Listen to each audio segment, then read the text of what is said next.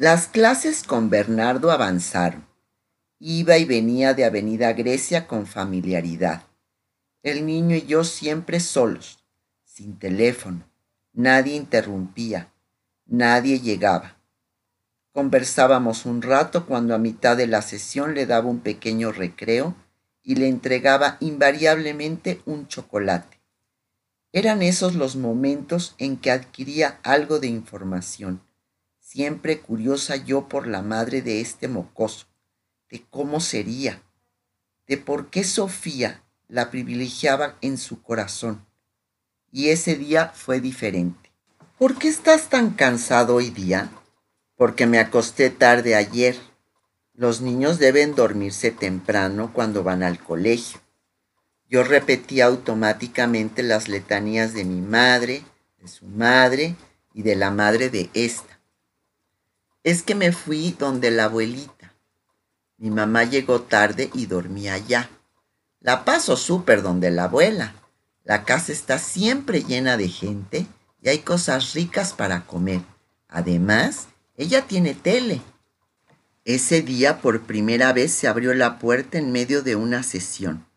Un buenas tardes de voz ronca me hizo girar la silla. Fue mi primer sentir. Qué gracia la de esta mujer. El brillo de ese pelo, tan largo, tan crespo, tan negro, me dejó con la boca abierta. Hola Blanca, avanzó hacia nosotros. Este es un pésimo día para conocerte. Tantos agradecimientos pendientes, pero vengo destruida. Sin más, se tiró en el sillón soltando la cartera que cayó al suelo, abriendo las piernas sin sacarse el abrigo ni la bufanda. Me desconcerté y mi ser educado se levantó de inmediato y se acercó a ella. Le besé la mejilla con un leve... Es un gusto, Victoria. Bernardo corrió a abrazar a su mamá. ¿Qué te pasó, mami? ¿Por qué llegas a esta hora? Me echaron. ¿Del trabajo? Sí, me despidieron si lo quieres más elegante. Sácate el abrigo y te haré un té. Le ofreció solícito el hijo y yo pensé, no exenta de envidia, que Jorge Ignacio nunca me ha ofrecido ni un vaso de agua mientras yo le ofrezco a él esta tierra y la otra. Victoria se levantó y al desenfundarse de toda esa lana me encontré, cosa que no solía sucederme, sin repertorio. Preguntar algo podría parecer intruso, no hacerlo indiferente. La observé. Con su vestido a la vista, el largo más arriba de las rodillas, lana verde clara muy ceñida al cuerpo y un pequeño lazo de cuero acentuando la cintura como único accesorio, me pareció tan sexy, especialmente su busto sobresaliente. Automáticamente mis manos se dirigieron a mi propia planura, como si escondiéndola estuviese a salvo de cualquier comparación. Ven, Blanca, siéntate a mi lado. No te diré frases educadas como estás en tu casa o algo por el estilo. Ya la casa pertenece más tuya que mía. Se rió y fueron muchos los dientes que aparecieron. Me gustó esa risa. Me gustaría siempre en adelante esa risa. Me tomó una mano con calidez. Entonces me atreví a preguntar, ¿qué pasó? Mi jefe, un viejo huevón, me asedia permanentemente. Yo no le he parado el carro, tan agradecida estaba por tener una pega. Lo acompañé en un par de tragos por un puro problema de sobrevivencia. Y si fue así, ¿por qué te despidió? Porque me negué a salir con él esta noche. Ya lo hice ayer y otro par de veces dejando a Bernardo solo o donde mi mamá. Aguanté a ese asqueroso que tarde o temprano iba a querer llegar a la cama. Hoy sencillamente le dije que no. Me amenazó y lo mandé a la mierda. Conclusión, que no volvería más, eso me dijo. Parece que palidecí. Fijo que nunca te ha pasado, ¿verdad? me preguntó. No. Suerte la tuya.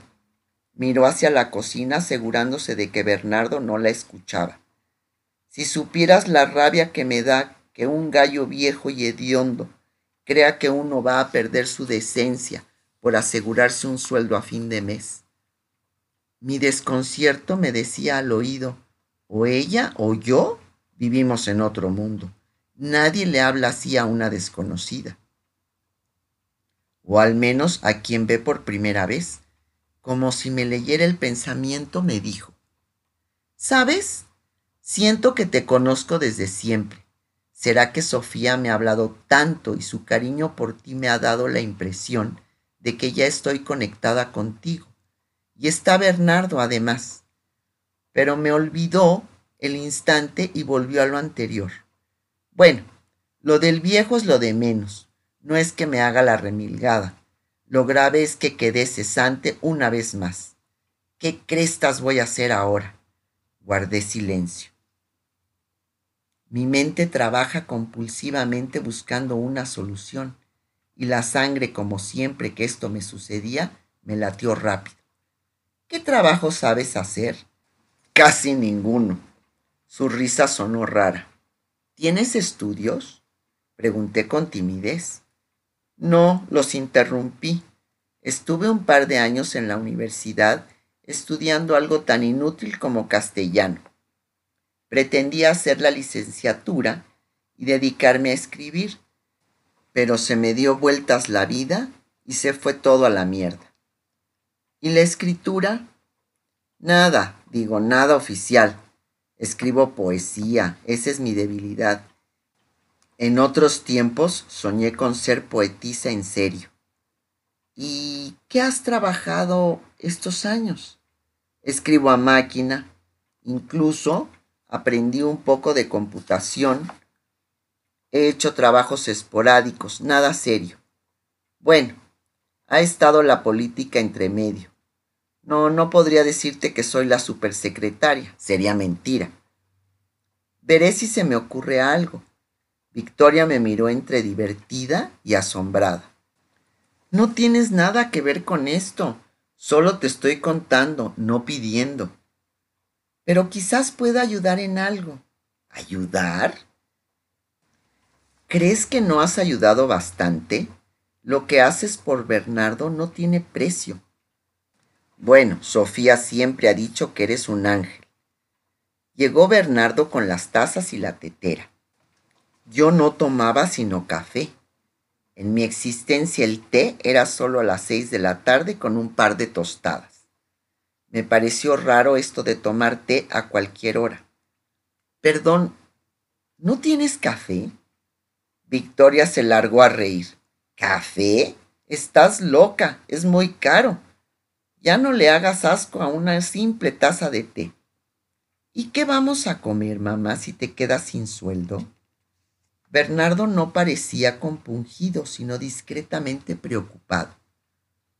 No debe ser la primera vez, pensé para mis adentros, mientras me apenaba esa mirada de hombre grande que cruzaba a veces sus ojos. Comida hay donde tu abuela Yola. No pasarás hambre, me miró explicándome. Mi mamá vive en este mismo pasaje. ¿Y cómo vamos a pagar el arriendo? Dios proveerá, no te preocupes tú. Déjamelo a mí. Mañana pensaré. Por ahora, Trataré de relajarme, mi cabeza ya revienta. Sirvió un té para mí, otro para ella, estrujando las bolsitas. Cerró los ojos y acarició su frente oscura. Bernardo y yo guardamos silencio, casi con respeto. Al abrirlos parecía imbuida de otra realidad. Eres tan bonita como decía mi hijo, me sonríe. Alta y rubia, todo lo que mata por estos barrios. Sonreí de vuelta vagamente molesta por la simple conciencia de mí misma. Me sabía adecuada. Esa sería la palabra correcta. Estéticamente hablando, pero me sabía más que me sentía. Me llevé la mano al pelo, característica mía cuando era observada. Llevaba ese mismo peinado desde los cinco años, clara cabellera de príncipe valiente siempre bien recortada. la salvación para las lisas sin mucho pelo como yo. Los voluminosos rizos negros de esa mujer a mi lado me sometían al más total contraste. Terminé mi té con rapidez y me levanté sintiendo la mirada de Victoria sobre mí. Y de nuevo esa risa, en la que no distingo entre la ironía y la llanura. Estás con cara de culpa por tu metro setenta y tu pelo rubio. No seas tonta. Deberías sentirte fantástica.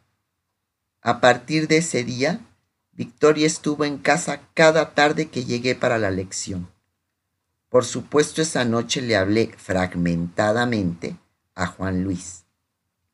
No pretenderás que la lleve de secretaria al banco, supongo. De partida debe hablar inglés, y con la pinta que la describes, pero debe ser harto más culta que las modelos esas que atienden tu oficina. Después de todo, escribe poesía. No es mucho como currículum. En este país uno levanta una piedra y aparece un poeta. ¿Ha publicado? No creo. Patético, Blanca, patético. La poetisa inédita. Típico de las mujeres escribir poesía. Y si se meten con la novela, siempre cortitas. Todo mínimo, muy femenino.